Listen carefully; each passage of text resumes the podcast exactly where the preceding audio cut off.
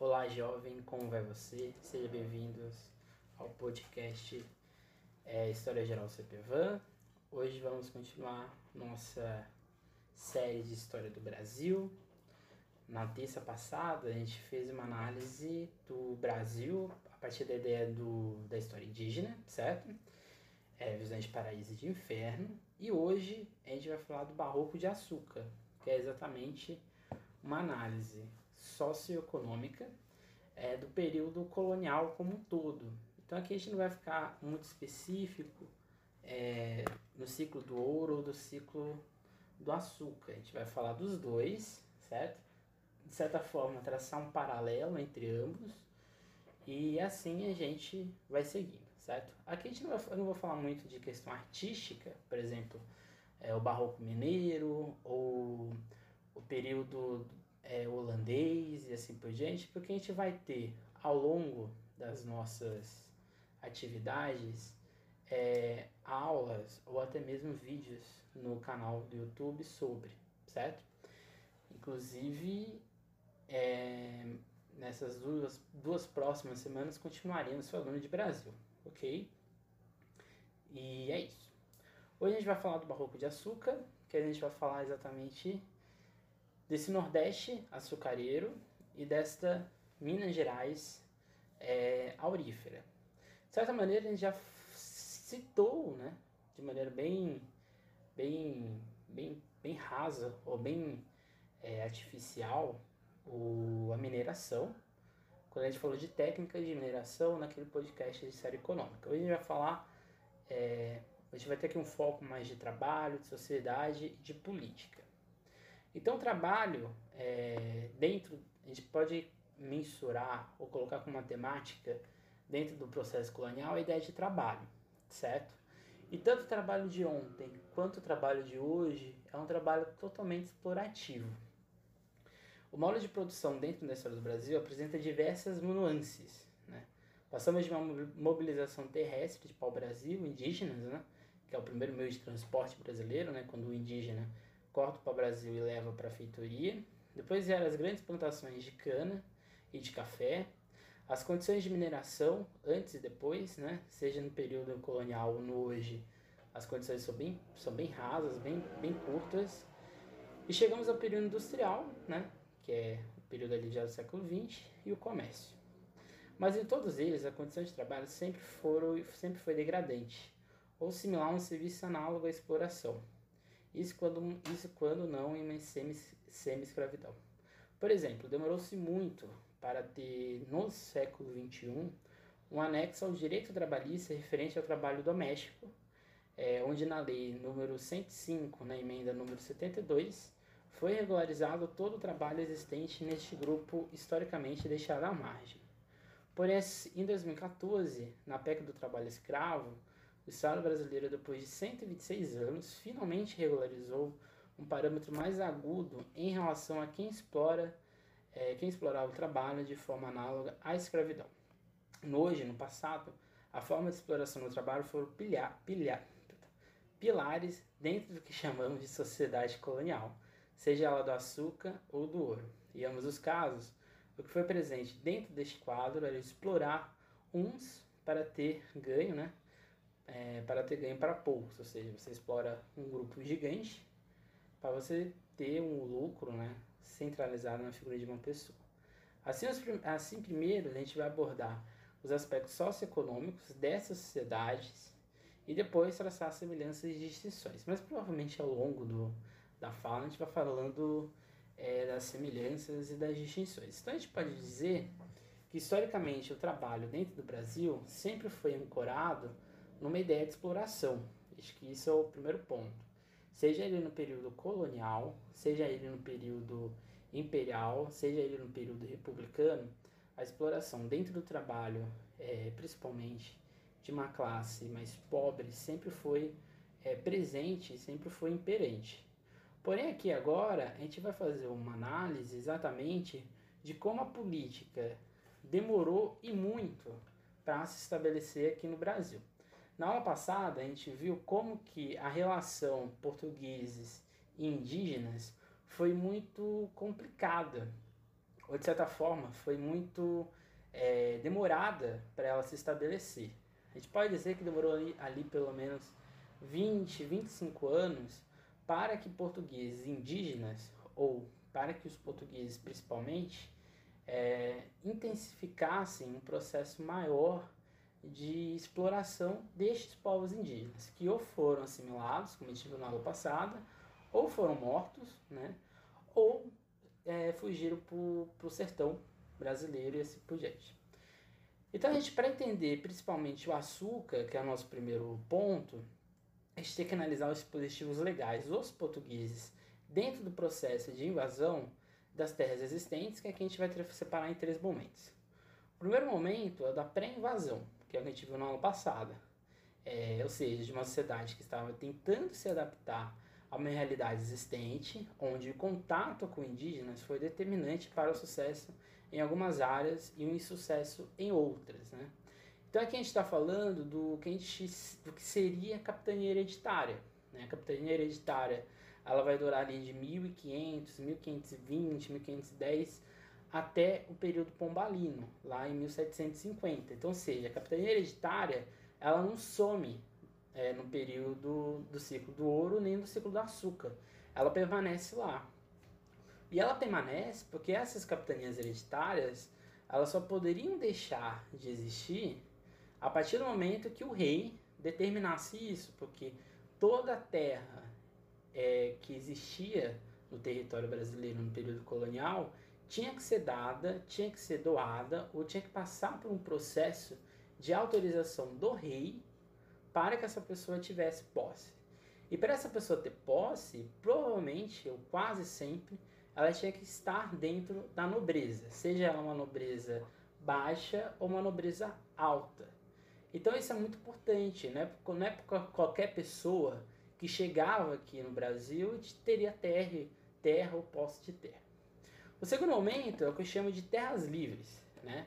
E aqui seria a permanência dentro do território existente, com a predominância de uma ideia de livre, ou de estar livre na ação dos donatários, que eram os donos de cada uma dessas capitanias hereditárias, então é, o Martim, Martim Afonso, Duarte Coelho e assim por diante, dos capitães donatários, que dividiam as terras, então os capitães donatários eles ficavam abaixo na hierarquia do, dentro de uma capitania, eram vários capitães, capitães donatários, eles eram de uma nobreza também europeia, portuguesa, mas era uma nobreza muito mais baixa ainda.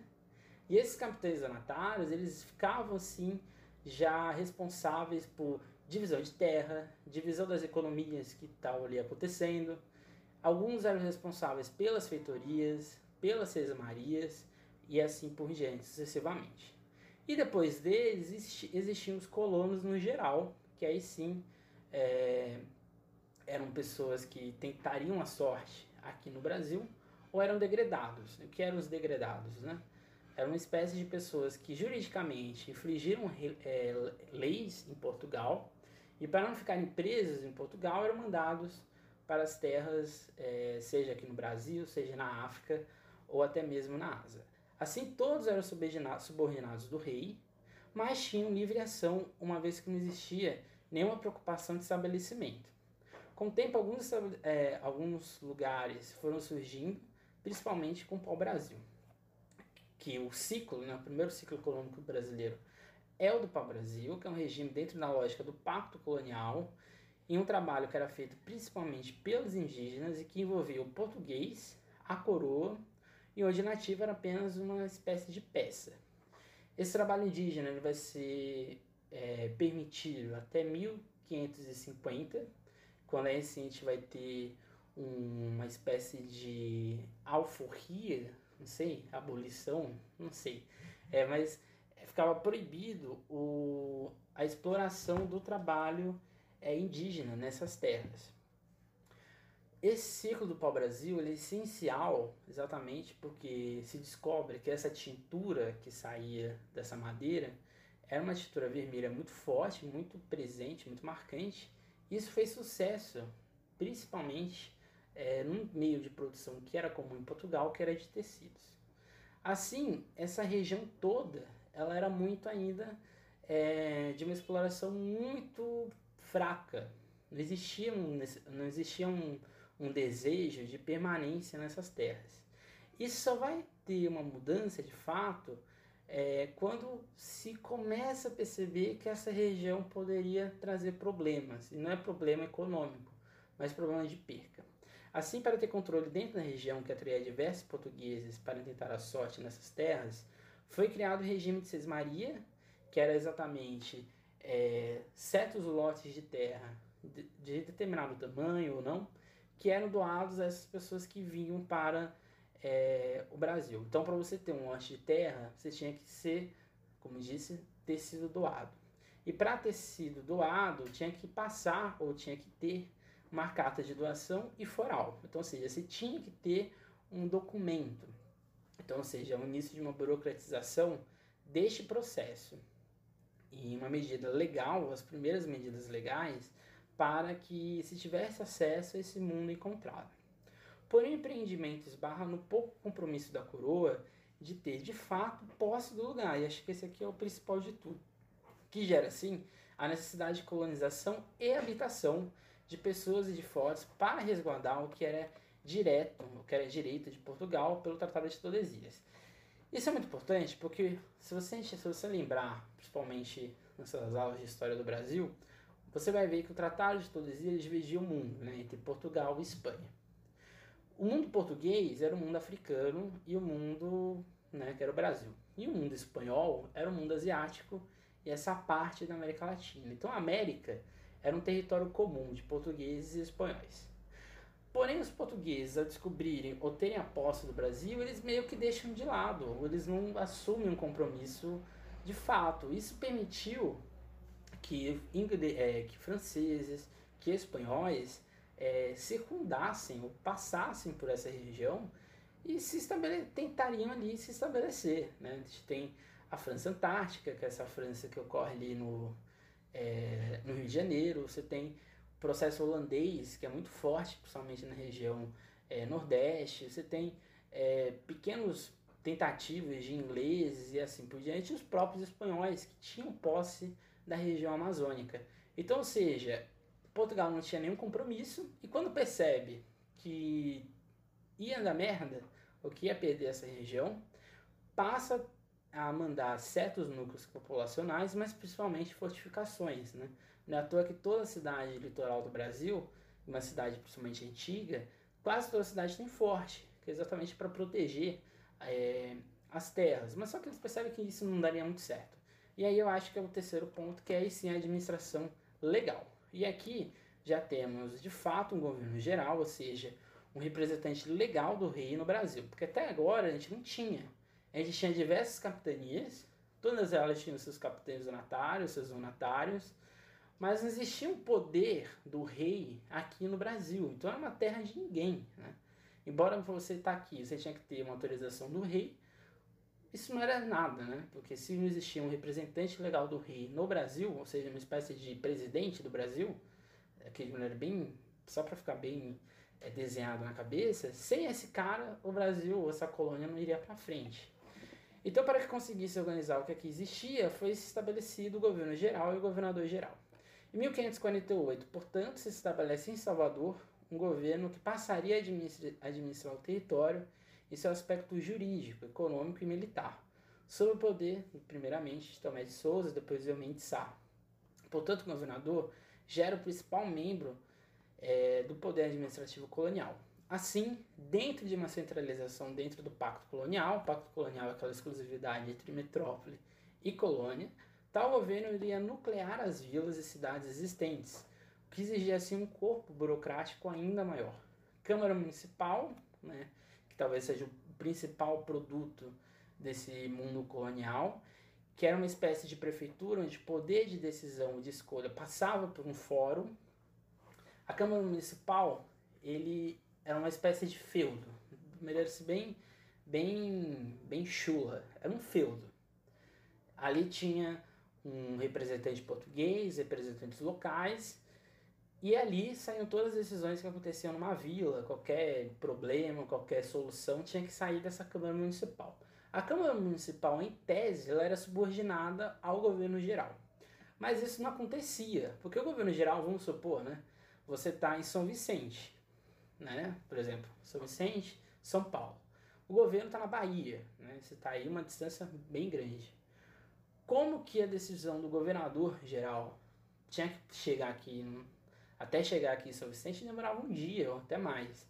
Até chegar a decisão aqui, ou até de certa forma se decidir o que iria acontecer nessa vila, a decisão já partia ali mesmo na Câmara Municipal. Então, de certa forma, a Câmara Municipal tinha mais poder dentro deste governo geral.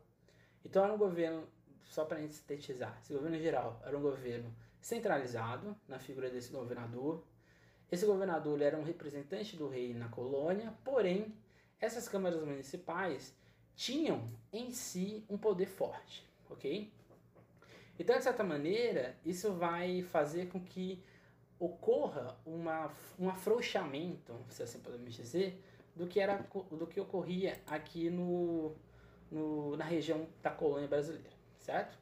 Então a gente pode dizer que o primeiro nome dentro deste processo de donatários ou de é, sucesso dessas capitanias foi de Martim de Souza, Martim Afonso, desculpa, que, é, que foi responsável pela primeira organização local dentro do território, é, que seria aqui a região de São Vicente, litoral sul de São Paulo. Logo após o Martins, a gente tem a figura do Duarte de Souza, na região de Pernambuco. Esses dois, vamos dizer assim, têm um sucesso relativamente maior que os outros donatários. Um erro que a gente que se estabelece no processo de educação, principalmente na escola, é o que? É dizer que só existiu ou se só, que só continuou existindo duas capitanias hereditárias, só que é errado. Todo o território brasileiro ainda era, permanecia, existia dentro da capitania hereditária durante o ciclo do açúcar. Por quê? Não existia ideia de Estado, existiam algumas províncias, essas províncias elas estavam é, mais ou menos localizadas dentro destes poderes dos capitães donatários e dos donatários. Então não, muita, muita coisa não mudou, permaneceu. Só que, como a região de São Vicente ela se desenvolve rápido e, é, e de certa maneira bem de acordo com a cana-de-açúcar, e principalmente Pernambuco, que é aqui a gente está falando de Pernambuco, Alagoas, é, Sergipe, Paraíba, a gente está falando dessa região ali que vai se desenvolver um setor, vamos dizer assim, agrário, esse setor da cana-de-açúcar de maneira mais eficiente ou mais forte. Então, os dois centros, né, os dois regimes dentro da hereditária, São Vicente e Pernambuco, é, vão obter um pouco mais de louros, um pouco mais de sucesso, e como um todo, né, é, isso vai atrair várias famílias portuguesas e principalmente uma nobreza, né, porque a partir do momento que esses, esses núcleos passam a desenvolver de forma mais, mais fácil, as coisas vão se desenvolvendo mais tranquilas.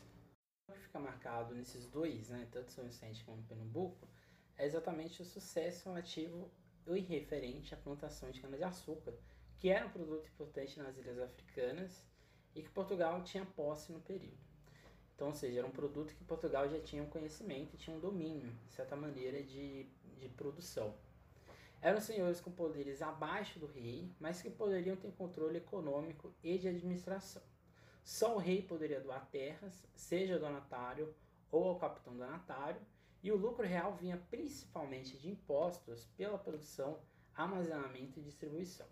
Como te viu acima, o governo geral, que colocava uma ordem é, nos, né, de certa forma, uma ordem entre aspas, né, Outros fatores também contribuem dentro deste estabelecimento. A crise do mundo das especiarias faz gerar um, uma espécie de. É, que ficou conhecida como fumo da Índia, ela vai abalar totalmente o mercado europeu, uma vez que os produtos vindos de lá não mais davam os lucros necessários. Além disso, Portugal, que queria ter posses na África, fracassou na ofensiva frente aos mouros, Marrocos, o que também contribuiu para uma crise econômica local. Os mercados na Europa, principalmente na região de Flandres, estavam dando prejuízo aos cofres da coroa, ou seja, ninguém mais estava comprando. E o mais mortífero de todos os motivos, né, que era exatamente a Espanha, que já na metade do século XVI era o estado europeu mais lucrativo, lucrativo em ascensão, principalmente pelas, pelas jazidas de ouro de ouro e prata, seja no México, mas principalmente no Peru, na região de Potosí. Portanto, investimento no açúcar é muito mais pelo insucesso administrativo e econômico português, seja no exterior como no âmbito interno, do que uma vontade necessária ou uma vontade de querer ter uma colonização aqui no Brasil. Quando os portugueses chegam, não vem ouro, não vem nada, o que, que eles pensam? Vamos, é, vamos, como podemos dizer, é, é, caso perdido, né? Só que aí eles vão percebendo com o tempo que não era bem assim, né? Eles vão percebendo que eles não tinham outra opção, a África já não estava dando lucro, a Ásia já estava entrando em decadência, então só sobrou a América. Ou seja, foi uma medida de duas opções: continuar o fracasso internacional e ver franceses e espanhóis ocuparem o Brasil, ou embarcar em uma aventura colonial, mesmo achando que tudo isso era desnecessário, mas é melhor ter um, né? É melhor ter esse mundo é, colonial brasileiro do que ter nada. A escolha por essa última opção revela em muito o porquê do desenvolvimento local ter sido sempre muito parco. Não existia um projeto de colônia forte e sólido, ao ponto de criar uma rede significativa de poderes locais, que não fosse de senhores de engenhos, de engenho ou dessa nobreza donatária hereditária. Em outras palavras, ser povo no Brasil era um convite ao inferno, ou seja, é, na verdade, a partir do momento que Portugal se estabelece no Brasil, vai se criar aí sim uma sociedade que nunca, nunca foi objetivo de existir. A sociedade que se estabelece uma sociedade muito desigual. O poder fica localizado na figura dessas pessoas com direitos e as pessoas que não têm direitos, sejam os li livres ou não, são jogadas ao relento, são jogadas ao, ao inferno assim por diante. Mesmo assim, até 1558, a arrecadação com o Brasil era apenas de 2,5%, o que era inferior aos 26% de lucro que o comércio das Índias gerava. Então, ou seja, o governo geral que se estabelece aí já no meio do século XVI, ou seja, 10 anos de governo geral no Brasil até 1558, a produção era quase nula ou era muito pequeno, o que era estabelecido aqui no Brasil. Então, outro grupo que vai ser aqui, né, saindo aqui desse poder português, Portugal, antes de estar no açúcar de fato, a gente tem, agora a gente vai ver um outro grupo o outro grupo que vai ter um poder político muito forte dentro da colônia são os jesuítas, que eles vêm aí sim dentro da ordem da Companhia de Jesus. Tal grupo versava sobre uma forma de visão da igreja mais simples e didática, sendo os próprios inclusos dentro do, é, em todo o processo de contra-reforma católica. A gente tem que lembrar que a reforma protestante ela estava andando, ela estava acontecendo enquanto o processo colonial português estava existindo, essa reforma ela vai gerar uma nova possibilidade, uma nova visão da fé cristã. E a contrarreforma exatamente são as medidas da, da Igreja Católica para tentar barrar esse poder existente da reforma né, protestante.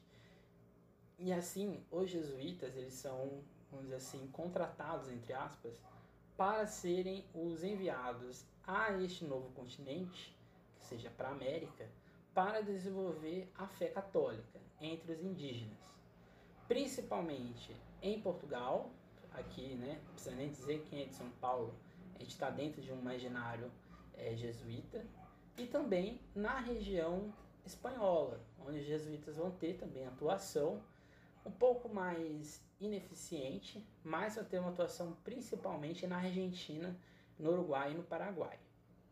Assim, um ponto fundamental é que a única fé existente dentro do território brasileiro era católica, então não era um Estado laico, era um Estado é, monorreligioso.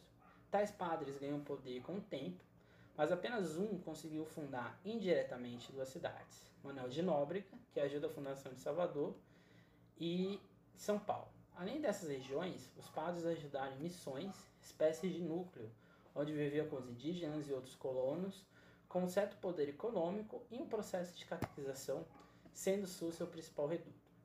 Vale destacar as vilas e as cidades que tiveram poder. O combate seletivo à escravidão indígena afetou alguns núcleos, principalmente na região amazônica, onde eram vistos como ameaça ao poder colonial se ao português. Além disso, na região sul do, da colônia, ou seja, ali no Rio Grande do Sul, é, os jesuítas eles também vão ser vistos como pessoas que tinham um poder muito maior. E de fato eles tinham. Né? Os jesuítas, durante o processo do ciclo do ouro, eles vão ser grandes proprietários de, de áreas de gado. Então isso vai afetar muito o poder existente dentro da coroa. Porém, só na transição do século XVI para o XVII que de fato temos uma colônia consolidada. O modo de organização da metrópole girava em torno do incentivo à empresa colonial, com beneficiamento de um único gênero forte para exportação e privilegiando a grande propriedade. Além disso, o combustível deste processo econômico era a escravidão ou a escravidão de africanos, já que a indígena passa a ser abolida em 1570, como a gente viu lá na aula passada. Ou seja, não existia compromisso de uma região habitada ou complexa. Na verdade, os núcleos latifundiários em um único gênero impulsionou uma realidade voltada para uma espécie de feudo. Existia uma grande propriedade, uma grande fazenda, e o resto da população era apenas um usuário, inclusive de uma agricultura de subsistência. Então, este início de produção, esse início de colonização, não é bem uma colonização, até por isso mesmo que é chamada de uma colonização de exploração. Eu acho que o Brasil passa, ou, é, passa por, um, por uma transição entre exploração e colonização de povoamento. Porque até mesmo a colonização de povoamento ela é de exploração. Se a gente for pegar as colônias dos Estados Unidos, a região sul era uma colonização de exploração, não era uma colonização é, de povoamento, não eram grandes latifúndios, só que lá de algodão e de açúcar também. Só que aqui no Brasil ficou quase que exclusivo na produção de açúcar. Então, por mais que a coroa, ou por mais que se tentasse produzir outro gênero agrícola, a cana-de-açúcar era mais é, atenciosa, se existia uma atenção maior. Isso é muito complicado porque, por exemplo, para você ter qualquer outro tipo de gênero agrícola, era uma economia de subsistência, ou seja, você produzia aquilo ali essencialmente só para você comer, ou você tinha que trazer de Portugal. Então isso acarretava principalmente um imposto maior, né? já que você só podia comprar de Portugal e com certeza né, o preço era maior. De maneira breve, o trabalho, seja no ciclo da cana ou do ouro, era o escravo principalmente o negro, o negro africano, né? O trabalho dentro dessas de, desses colonos era pouco, até mesmo porque vir para o Brasil era um trabalho em duplo sentido. E para se estabelecer, você necessitava de permissão, o que posicionou o trabalho escravo. O indígena era visto como um povo de trabalho de subsistência e suscetível à conversão católica. Ou seja, o indígena ele não era visto como uma, uma figura que iria aguentar o trabalho árduo dentro de uma plantação já que isso não existia dentro da sua cultura. O negro não. O negro era visto como ser sem alma, cheio de vícios e, portanto, visto como imorais e apenas com serventia para o trabalho do árduo. Portanto, o tráfico ou sequestramento de negros escravizados e de africanos, a partir do século XV, é, se intensifica nos 16. Então, ou seja, no século XV, no final dele, já existia um tráfico de, de negros, porém só se intensifica no século XVI quando aí sim se inicia esse, essa transição do mundo é, do açúcar saindo da produção no africano, no mundo africano e indo para o mundo brasileiro. Era um dispositivo econômico onde havia troca e venda de objeto, ou seja, o objeto era a pessoa, ou seja, a ideia de que o negro era um produto que poderia ser trocado caso desse defeito. Isso é um preço muito alto e dependente de uma manutenção. Então isso aqui é muito importante, né? Ter um escravo dentro de uma plantação era um luxo. Você ter 30, 40, 50, 60, você era muito rico. Porque você comprar um, um, um africano, seja de qualquer região, dependendo da região, né, de qualquer região não rege, dependendo da região era até mais caro. Era muito difícil, não era uma coisa simples. Porque é o seguinte, envolvia você trazer a pessoa da África para cá, envolvia todo o deslocamento, esse deslocamento dentro dos tumbeiros, né, dos navios é, que traziam essas pessoas. As condições eram muito precárias, então quem chegava vivo custava ainda muito mais. A pessoa chegava aqui, é, passava por todo um processo de avaliação, Então, ou seja, não era uma coisa tão simples. Né? Então, era muito caro, era muito rico. Se, se você tinha um, você era muito. É, era um trabalho muito custoso. Tanto é que, para termos uma ideia de custo, pegar, pagar um escravo por completo, dependendo do, de, como, de onde ele vinha, é, demandava mais ou menos 30 meses ou até mais. Podia ser menos, dependendo da idade, dependendo do serviço que ele ia fazer, poderia até ser menos o preço, menor. Mas de qualquer forma, demorava muito para você pagar um escravo por completo. E era como produto, é, como produto, tinha escravos que vinham de regiões é, de mina, por exemplo, é, escravos afri africanos que vinham de um trabalho de mineração, por exemplo, eles exigiam diretamente, eles foram mais é, bem vistos para o processo de mineração. Outras regiões, né, onde tinha um, um trabalho mais de pasto, essas pessoas vêm para essa produção agropecuária. Além disso, os escravos que tinham manipulação de ferro, eles foram principalmente para a região é, de açúcar, porque eles começaram a produzir outras ferramentas e outros tipos de produção. Além disso, é, todos eram vistos como pessoas é, suscetíveis à agricultura, porque eles eram fortes e assim por diante, aquele estereótipo que foi criado. Então estima-se que entre 1550 até 1855, 4 milhões de negros escravizados aportaram no país de forma compulsória. Mais detalhes a gente vai ver mais para frente quando a gente vai analisar a sociedade brasileira, em especial a ideia de negro no Brasil.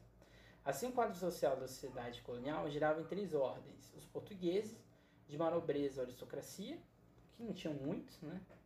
Eles ficavam mais nos controles ali do, dos núcleos da capital. Uma população branca, sob o jugo do senhor de engenho, o que separava os homens livres, que não possuíam direito algum, e uma enorme população escrava, que não possuía direitos legais. Isso claramente com mudanças ao longo do tempo. Né? A gente vai ver ao longo da sociedade do ouro que essa lógica muda.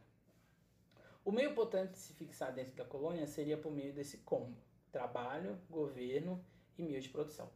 Assim, o escolhido foi o açúcar, que conseguiu se adaptar ao solo e ao clima, principalmente no Nordeste. Porém, todo o processo só foi possível devido a uma aliança com a Holanda.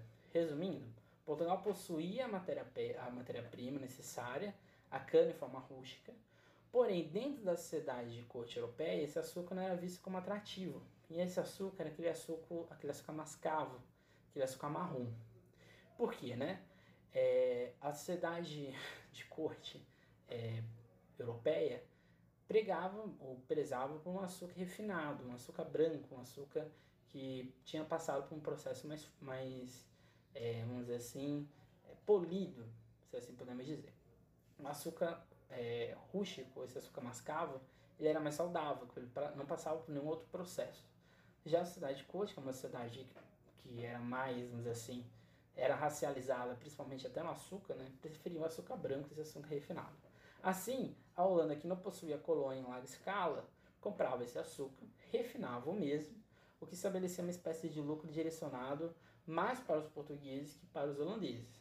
Tanto é que a Holanda vai invadir Pernambuco exatamente para tentar restabelecer o poder, é, essa troca, né, já que é no período da União Ibérica, a gente vai ver mais para frente, e depois vai assumir o controle do açúcar e sim nas Antilhas. O meio, portanto, é, o sistema utilizado era o de plantation, eram grandes fazendas de um único produto, no caso, a cana que se tornou o modelo presente durante todo o período colonial ou pelo menos de forma hegemônica, até o ciclo do ouro e das, das drogas do sertão. A ser um regime social e econômico de uma elite ou classe dominante. Essa dominação gerou um abismo geográfico, já que a produção era apenas nas zonas próximas ao escoamento, e um abismo social, o que já abordamos anteriormente. Portanto, existia um grupo forte e político na colônia, e do outro lado a coroa, que por mais que tivesse certo poder, não conseguiram, por exemplo, romper a lógica de plantation. Então, em resumo, era como se houvesse um cartel de açúcar é, aqui no, no Brasil, aqui nessa região é, da colônia. E o que, que seria esse cartel, né? Aqui pegando, fazendo um anacronismo. Por mais que existisse o poder geral, quem exercia de fato poder, quem tinha controle na decisão econômica, quem tinha o controle da decisão de produção era esses senhores de engenho. Então eles foram se tornando ao longo do tempo, hum, e aqui a gente está falando não é ao longo do tempo, não, é quase um século inteiro. Eles vão se tornar verdadeiros senhores dessas terras, vão, vão se tornar verdadeiros donos do Brasil. Então a gente está falando que o Brasil, vamos supor, vamos supor, tem 520 anos. Desses 520 anos, a gente pode colocar na mão que pelo menos 200 anos foi de uma elite única, ou seja, uma elite pautada nessa divisão social muito forte. Então é inegável que a gente não viva traços ou relações coloniais no Brasil. Né? Isso a gente vai ver mais para frente. Dentro dessa lógica, o Estado era visto na figura do governo geral e das câmaras municipais, que estabeleciam um exclusivo comercial e resguardavam o pacto colonial. Isso não era, isso não era rompido. E do outro lado, a gente tem um outro poder dentro desses senhores feudais, que é a igreja, que conseguiu ter uma influência ao momento né, em que catequizavam as pessoas, principalmente os indígenas, e tinham é, um processo bem rudimentar de educação. Então possuíam um controle dentro dessa massa existente. Então a igreja, ao longo do tempo, ela vai conseguir ter influência, seja nos pobres e principalmente nos ricos. Então, é, essa lógica meio que de antigo regime que tinha na Europa vai ser transferida aqui para Portugal, para essa colônia brasileira. Então vai ter dentro da sociedade do açúcar uma dicotomia entre o livre e o liberto, ou seja, por mais que você seja pobre, você não tenha direitos, é melhor você ser livre do que estar sendo num processo de escravidão. Já há uma, um embate entre o público, ou seja, aquilo que a gente tem no, na esfera é, social, e o privado, aquilo que tem no meu âmbito próprio. Então a gente tem uma sociedade que é pautada nessa casa grande, ou seja, onde está este poder é, do senhor feudal, e o que está acontecendo de fora, que são as administrações públicas. Há uma, uma relação muito é, complicada entre Estado e Igreja. Ao longo do tempo, a Igreja vai adquirindo poderes que, em tese, não era para ela ter, e o Estado vai perdendo poderes que, em tese, era para ele ter. E o Estado vai criar um grande embate com a sociedade, aí já mais um ciclo do ouro, mas principalmente o embate Estado e sociedade ele está totalmente pautado na, nos direitos existentes. Então, o regime de plantation, esse regime do grande latifundiário, que é exatamente o ciclo do açúcar, geram grandes propriedades monocultoras, em volta, claramente, né, em torno dos engenhos, uma mão de obra escrava e exclusiva ao mercado externo. Era, portanto, uma sociedade escravista, de antigo regime, agrária, estratificada, com dois núcleos sociais, senhores e livres, ou seja, existiam os senhores feudais, as pessoas livres, e os escravos, que eram postos como pessoas à parte dentro dessa realidade, ou seja, uma sociedade entre casa grande e senzala e totalmente patriarcal. Porém, tudo muda com dois eventos. O primeiro deles vai ocorrer é, quando Dom Sebastião, que então era o rei de Portugal, viu a necessidade de buscar a libertação da região do tal Marrocos dos muçulmanos, o que acusou a famosa batalha de Alcácer e Quibi, ao qual seu corpo some misteriosamente porém sem deixar sucessores, assume seu trono tio avô Dom Henrique, que morre rapidamente e deixa o trono vago, o que também não possui herdeiros. O resultado de tudo isso é um caos. Né? Assume assim um parente distante, o espanhol Felipe II, o que gera um duplo sentimento em Portugal, um de que tal união, na verdade, era ilegítima, e o segundo sentimento de que Sebastião, na verdade, havia sumido e em algum momento ressurgiria no Brasil. Fato é que a União Ibérica se desenvolve no Brasil entre 1580 e 1640, onde por mais que a Espanha tivesse o controle do Brasil, aqueles senhores de engenho locais mantiveram a posse de boa parte de suas terras. Porém, os territórios espanhóis na América Latina, na América, iam da região da Califórnia até o sul da Argentina e agrupando agora o Brasil, o que se tornou a maior colônia do mundo na época. O que esbarrava na ambição espanhola era a Holanda, né, o, o velho aliado político de Portugal, que era uma aliada portuguesa, que para não perder o lucro com o refino do açúcar, invade a região de Recife e instala o governo holandês liderado por Maurício de Nassau. A União Ibérica ainda expande o território brasileiro e dividindo em dois, o estado do Maranhão, que compreendia o atual Maranhão, Ceará e Pará, e o estado do Brasil, que era boa parte do antigo território português. A invasão de Nassau vai ter seu fim, e ao ter seu fim, o ciclo do açúcar brasileiro é um símbolo, porque ali vai ruir a partir de 1640.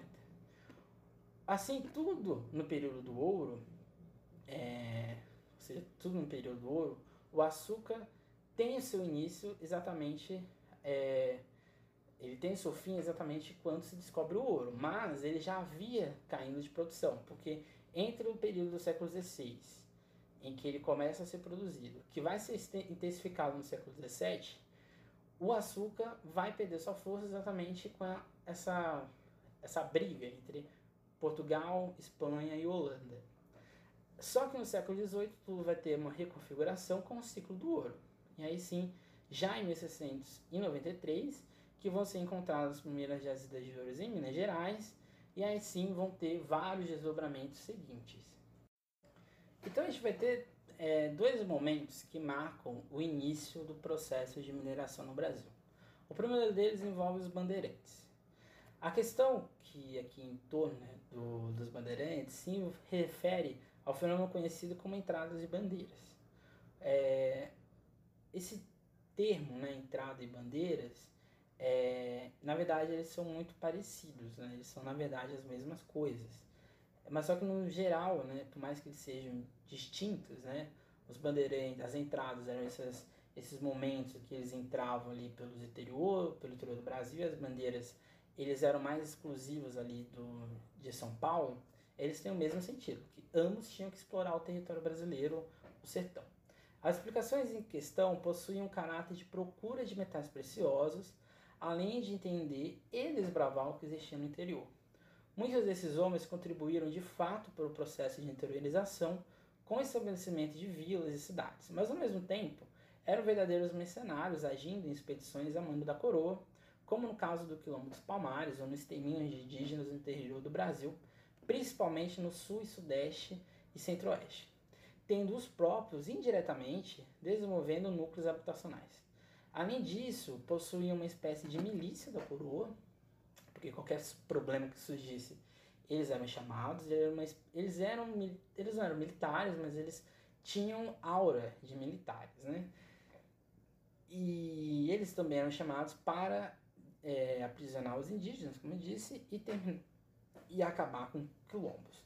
Os bandeirantes, eles vão se, vão se tornar, na verdade, mitos, né? Mitos principalmente na ideia de paulistanidade, ou até mesmo de ser paulista, paulistano, seja lá quem for. Eles vão ser grandes é, senhores, ou grandes é, pessoas dentro desse imaginário. Com o passar do tempo, eles vão se tornar figuras, na verdade, muito ricas, né? Inclusive algumas famílias, né? É, famosas de São Paulo são descendentes, na verdade, de bandeirantes, que são aí pintados como verdadeiros heróis, sendo que na verdade não são, né? Eles eram pessoas, é, como podemos dizer, é, o melhor termo seria milícia, né? Eles eram milicianos do, da coroa portuguesa. Porém, ao mesmo tempo, foram eles os responsáveis por descobrir ou desbravar regiões de ouro, regiões auríferas, e que vai gerar aí sim um conflito, que são as guerras, a Guerra das Emboabas.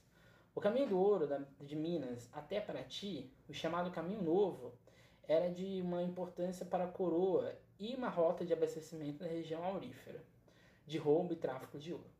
Sobre a disputa do ouro, houve uma guerra, que é a Guerra dos Emboabas, que vai de 1709 vai de 1707 até 1709, entre os paulistas e mineiros e portugueses que disputavam a posse das lavras. Além disso, a coroa tinha dificuldades de controle numa região de difícil acesso e extremamente volátil com tantas riquezas. Tentativas de controle de acesso e de transporte de materiais foram colocados, impostos não tardaram de ser estipulados e eles causaram revoltas. Só que da Guerra dos Emboabas vai surgir a capitania ou a província de Minas Gerais. E quando há esse start, aí sim a gente vai ter a produção em larga escala do ouro. Portanto, as entradas e bandeiras ocasionaram um sertanismo de contrato, ou seja, possuem os direitos de exploração assegurados pela coroa. Além de Minas do Centro-Oeste, também teve forte influência dentro de todo o processo de mineração. O regime, o regime aurífero ele vai ser de fato estabelecido em 1702, quando a coroa, percebendo o grande fluxo populacional de imigração e de imigração, ou seja, pessoas do próprio território brasileiro passam aí para Minas Gerais e pessoas de Portugal passam a se aventurar é, na região de Minas. Passa a ser de fato aí sim exercer um poder maior ou mais central. Né? Se até essa data tudo era muito frouxo, com as, com as jazidas de pedras preciosas, se inicia uma nova percepção de como se estabelecer na região de Minas, com certas regras e leis específicas. Quando se torna uma província, Minas passa em 1720, aí sim, a ter um controle gigante dentro desse mundo colonial. A coroa portuguesa fez de Minas Gerais um verdadeiro caos administrativo, com fiscalizações em quase todas as cidades mineradoras, em passagens de pessoas, produtos e animais. O que não foi totalmente eficiente devido ao alto índice de jeitinhos né, que foram dados para lidar com as exigências da burocracia colonial, como por exemplo o Santo do Pauoco, é, os vigários que existiam naquela região e assim por diante.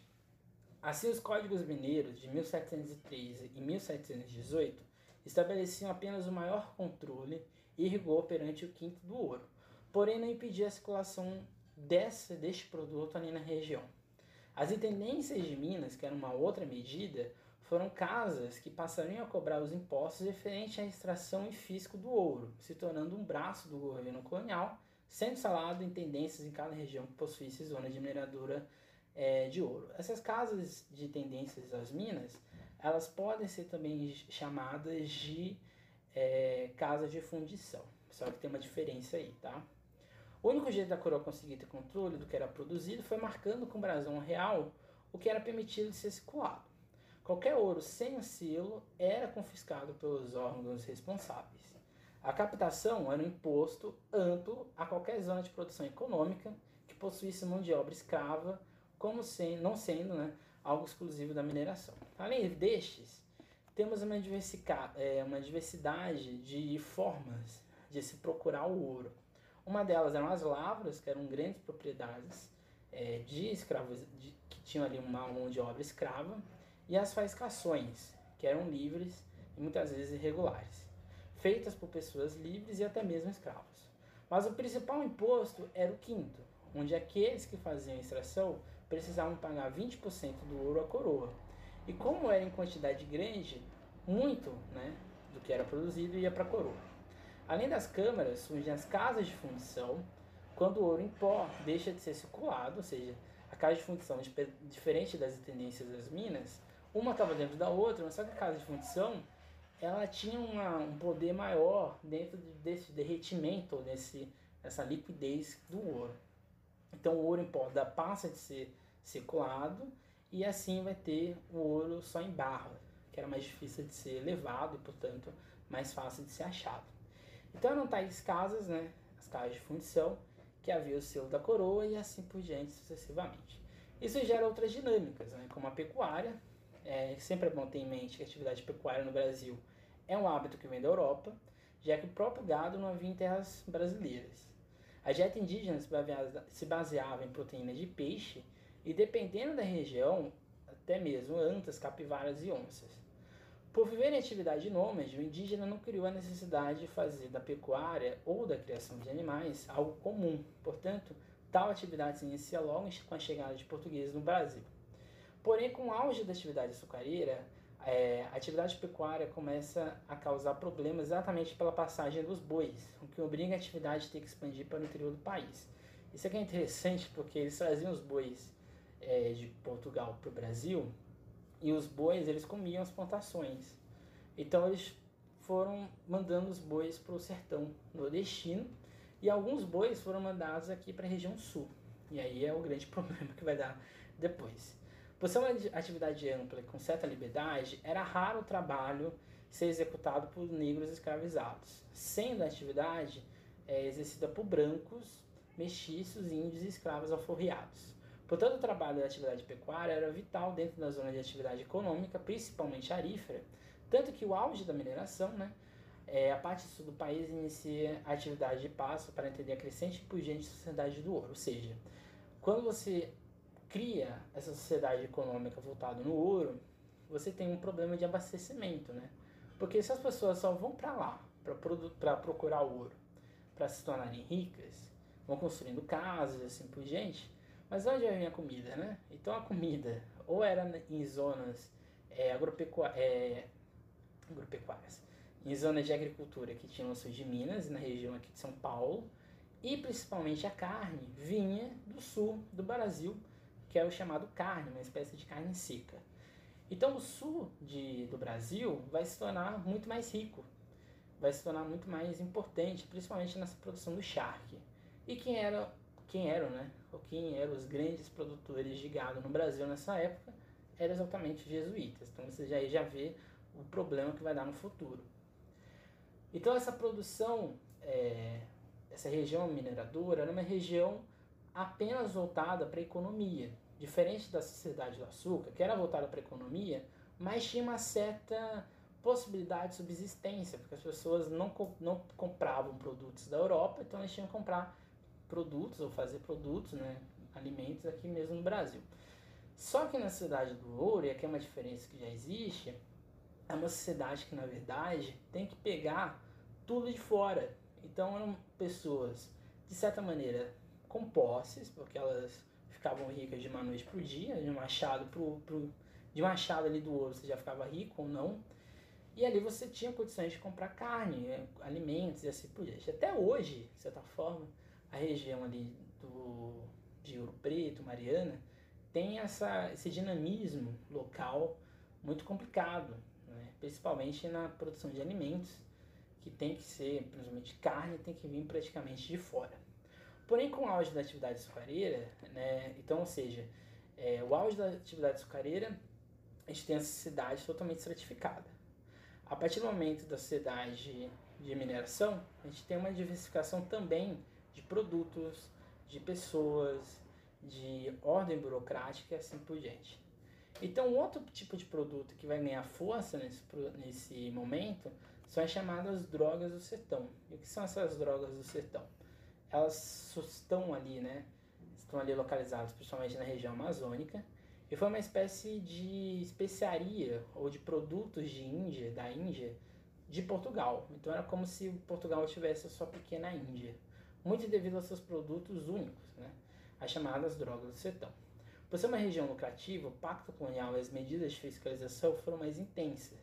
O motivo foi o devido ao período sazonal que tais produtos possuíam em que uma determinada época tinha maior abundância de produtos, que gerou o segundo motivo para é, exatamente essa intensificação da metrópole nessa região.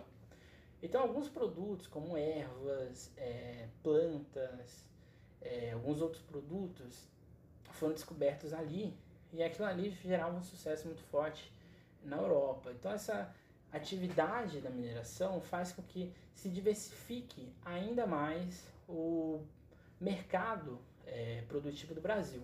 Porque se até o século XVII o Brasil era exclusivo do açúcar, a partir do século XVIII o Brasil vai ser do ouro, vai ser do gado, vai ser dessas drogas, dessas especiarias da Amazônia e o açúcar. Então o Brasil se diversifica economicamente, a coroa passa a ganhar mais, porém tudo vai gerar algum, tudo porém tem um fim, né? O ciclo do ouro foi o primeiro espaço de mudança no quadro social colonial. Se antes do período do ciclo da cana tínhamos uma sociedade estratificada, baseada apenas em uma economia latifundiária, isso tudo muda quando os primeiros focos de ouro surgem em Minas. A cidade do ouro propiciava é, uma ascensão social rápida, além de ocasionar uma quantidade grande de alforria de negros que pagavam sua soltura a partir do ouro escondido nas vestes, nas vestes ou no cabelo. Desenvolve-se assim diversos núcleos urbanos, com a maior é, diversificação do comércio, das hierarquias e da própria cor da sociedade, principalmente em Minas. Por exemplo, você vai ter negros escravizados que passam, é, de certa forma, a produzirem, é, a comprar sua forria e assim terem quitandas, terem é, atividades comerciais dentro da sociedade. Você passa a ter barbeiro, boutiques, farmácias, é, e outros vários comércios que antigamente não existiam, porque agora é uma sociedade que precisa destes produtos. Então você tem um dinamismo cultural, um dinamismo social, um dinamismo é, enorme dentro dessa região. Tudo em torno dessa economia que começa a ser explorada.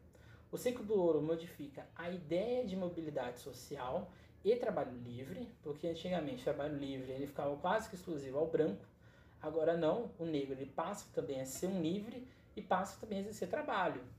E a própria mobilidade social é, possibilita, né? Porque antigamente ou você era livre, ou você era seu indigente, ou você era escravo. Agora você pode ser um comerciante, você pode ser uma pessoa livre, você pode ter um, uma quitanda, você pode ser da classe média, você pode ser de uma classe alta e assim por diante. Então há uma mobilidade, há uma, é uma diversificação maior da sociedade.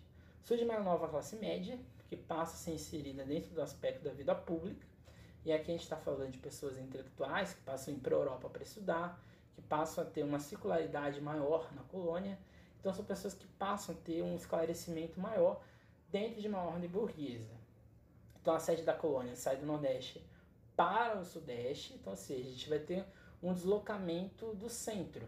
Se o centro antigamente era Salvador, agora o centro vai ser essa ligação, né, a chamada Estrada Real entre Minas e Rio de Janeiro e parte de São Paulo.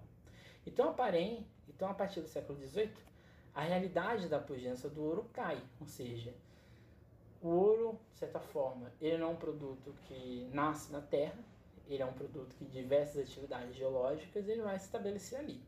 Porém, esse ouro vai acabar, não vai ficar ali para o resto da vida.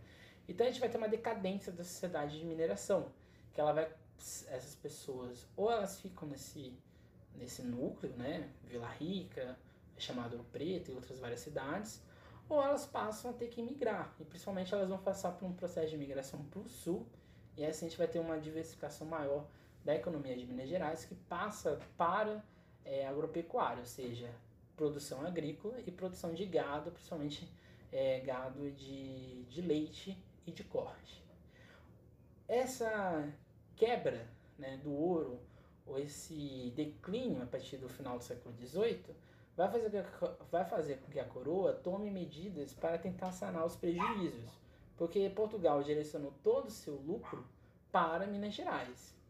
Então, seja, além de além disso, né, além de todo esse problema, já neste período o processo industrial britânico, ou seja, além do declínio do ouro, Portugal é, passa por um declínio econômico e passa a depender mais de, da Grã-Bretanha, da Inglaterra. Ou seja, se antigamente, né, se anteriormente, né, até antes do, do ouro entrar em decadência, Portugal era de certa maneira autônomo, a partir do momento que o ouro cai, a partir do momento que ele não tem mais todo esse poder que ele tinha, passa a ter que diversificar sua economia e passa a depender mais dos produtos industriais que, que a Inglaterra já produzia. Assim se inicia um pombalismo, um período em que Marquês de Pombal, é, Marquês de Pombal administra o Império Português naquele chamado despotismo, despotismo esclarecido. Com medidas fortes para a economia, reduziu a dependência inglesa, promulgou a expulsão jesuíta, os acusando de terem poderes de mais é, um poder maior do que eles deveriam ter, né, principalmente do sul. Como eu disse, os jesuítas, além de eles terem controle da catequização e da educação, eles passam a ter controle também de terras, principalmente de gado, principalmente no sul, que era a região que mais se pegava esse gado. Então, assim, quando Marquês de Pombal expulsa os jesuítas da colônia, ele causa, ele causa um caos interno. E os jesuítas também vão ser expulsos da Espanha. Além disso, intensifica o comércio, principalmente é, companhias de comércio dentro da colônia, institui a derrama, ou seja, impostos atrasados sobre a mineração, ou seja, qualquer pessoa que tinha algum imposto que não foi pago desde o período é, minerador vai ter que pagar, que é a chamada derrama. Emancipa os indígenas com restrições, ou seja, os indígenas são considerados brasileiros, porém certos indígenas, certo? Transfere a capital, ou seja, era uma questão de raça, para você ser considerado um indígena livre, ou um indígena de fato, né, um indígena brasileiro, você tinha que ser puro, que era impossível naquele período. A gente viu na aula passada, inclusive. Transfere a capital e finaliza as capitanias hereditárias, ou seja, transfere a capital de Salvador para o Rio de Janeiro e finaliza todo o processo de capitania hereditária, ou seja, ele vai dividir em capitanias, agora, por exemplo, províncias, província de Minas Gerais, província de São Paulo, província do Grão-Pará. Ele vai dividir o Brasil dessas províncias e assim o governo vai ficar mais localizado, mais forte, mais centralizado. O período pombalino ele vai de 1750 a 1777 e, sua, e seu forte regime intensifica revoltas locais e o sentimento de libertação, ou seja, a gente vai ter as chamadas revoltas coloniais a partir do momento que Marquês de Pombal, e até um pouco antes dele, se intensifica esses vários impostos e assim por diante. E essa ideia de liberdade ela vai vir totalmente é, ser intensificada com o processo de Revolução Francesa e toda a ideia iluminista. Então, ou seja, se a gente for fazer as diferenças entre a sociedade colonial dentro do açúcar e dentro do ouro, a gente tem um dinamismo, que eu acho que é o primeiro deles. O dinamismo da sociedade do ouro era muito maior do que a sociedade do açúcar. A sociedade do açúcar ela era totalmente estratificada, enquanto a sociedade do ouro era totalmente maleável. A forma econômica da sociedade do ouro era mais ampla, não era só a terra, diferente do açúcar. O processo de consolidação política no açúcar foi mais demorado do que no ciclo do ouro, porque o ciclo do ouro, assim que descobriu que existiam jazidas, já foi se intensificando ainda mais um poder de domínio naquela região, diferente do, do ciclo do açúcar, que demorou muito né, para Portugal sair de pré-colônia para ser colônia, para ter um governo de fato específico para a região produtora. Então, ou seja, esse período colonial brasileiro, o que vocês têm que ter em mente é que enquanto o período do ouro estava acontecendo, o período do açúcar continuava. Essas elites do Nordeste, elas continuam a produzir, assim como aqui em São Paulo. Então, o, é, vocês têm que ter em mente que a história do Brasil no período colonial ela é totalmente dinâmica. Começa assim com o pau-brasil. Enquanto está acontecendo o pau-brasil, vai acontecer o açúcar. Quando o pau-brasil acaba, o açúcar continua. É descoberto o ouro mas enquanto é descoberto o ouro, enquanto tem o açúcar, outras atividades é, é, agrícolas acontecem no Brasil, principalmente em São Paulo. Você tem a pecuária que inicia no Nordeste, mas vai para o Sul. Enquanto tem o ciclo do açúcar, você tem o desenvolvimento, o desenvolvimento é, enquanto tem o ciclo do ouro, você tem o desenvolvimento do açúcar, do gado no Sul e no Nordeste, da região agrícola no Sul de Minas e de São Paulo. Você tem ouro e esmeraldas principalmente. Na região centro-oeste, você tem drogas do sertão e outros, outros tipos de é, coleta de produtos lá na região amazônica. Então, ou seja, o período colonial brasileiro ele é muito dinâmico, ele é muito amplo e cheio de nomes, cheio de, é, como podemos dizer, de regras, né? Que acho que isso a gente vai fazer mais no nosso resumo de Brasil Colônia, porque acho que é um momento mais certo. A ideia aqui da aula era mostrar que antes do Brasil virar império, esses dois ciclos moldaram socialmente é, o Brasil. Esse ciclo do açúcar gerou uma região nordeste muito estratificada, até hoje, de certa forma, uma região que é muito colonizada. Ainda existe uma ideia de colônia muito forte na formação do Nordeste brasileiro e no Brasil no geral. Esse dinamismo comercial de Minas Gerais vai aos poucos influenciando a capital é, do Brasil, que era o Rio de Janeiro, que vai, aí sim, no período do século XIX, ser o epicentro é, cultural, econômico brasileiro. Além disso, é, que eu acho que é o mais importante dentro do vestibular, é vocês entenderem que esse Brasil colônia, ele não vai ser cobrado, ah, o que, que é a derrama, o que, que é, é a sesmaria, ele não vai ser cobrado isso. O vestibular, quando cobra colônia, ele vai cobrar muito mais a interpretação de vocês de um texto, de uma carta, de um decreto ou de uma passagem histórica é, que vai exigir de vocês entender essa economia, essa sociedade e essa política, que é o que a gente tentou aqui trazer de maneira bem rápida, breve, porque para falar disso a gente teria que ficar aí pelo menos umas 5, 6 horas falando, né? Mas a ideia aqui é mostrar que antes desse império, o Brasil se desenvolveu muito, e muito do que a gente tem hoje vem dessa área colonial. Então esse barroco de açúcar é um barroco é, que ele está ali politicamente é, sendo mudado, mas ele é de açúcar, né? Ele se dissolve muito rápido. Então é isso. Até domingo, que a gente vai ter o resumo de é, primeiro resumo de idade moderna e até mais, certo? Na terça que vem a gente vai fazer uma análise do Império Brasileiro sobre a ótica do Luiz Gama e é isso. Até mais. Não, até mais nada. Não deixem de seguir a gente no Instagram, não deixem de seguir a gente no Spotify, não deixem de seguir a gente no YouTube. O nosso podcast também está disponível no Google Podcasts. É só vocês colocar lá a História Geral CPVAN, ok? E é isso, aí sim, agora sim. Até mais e bons estudos sempre.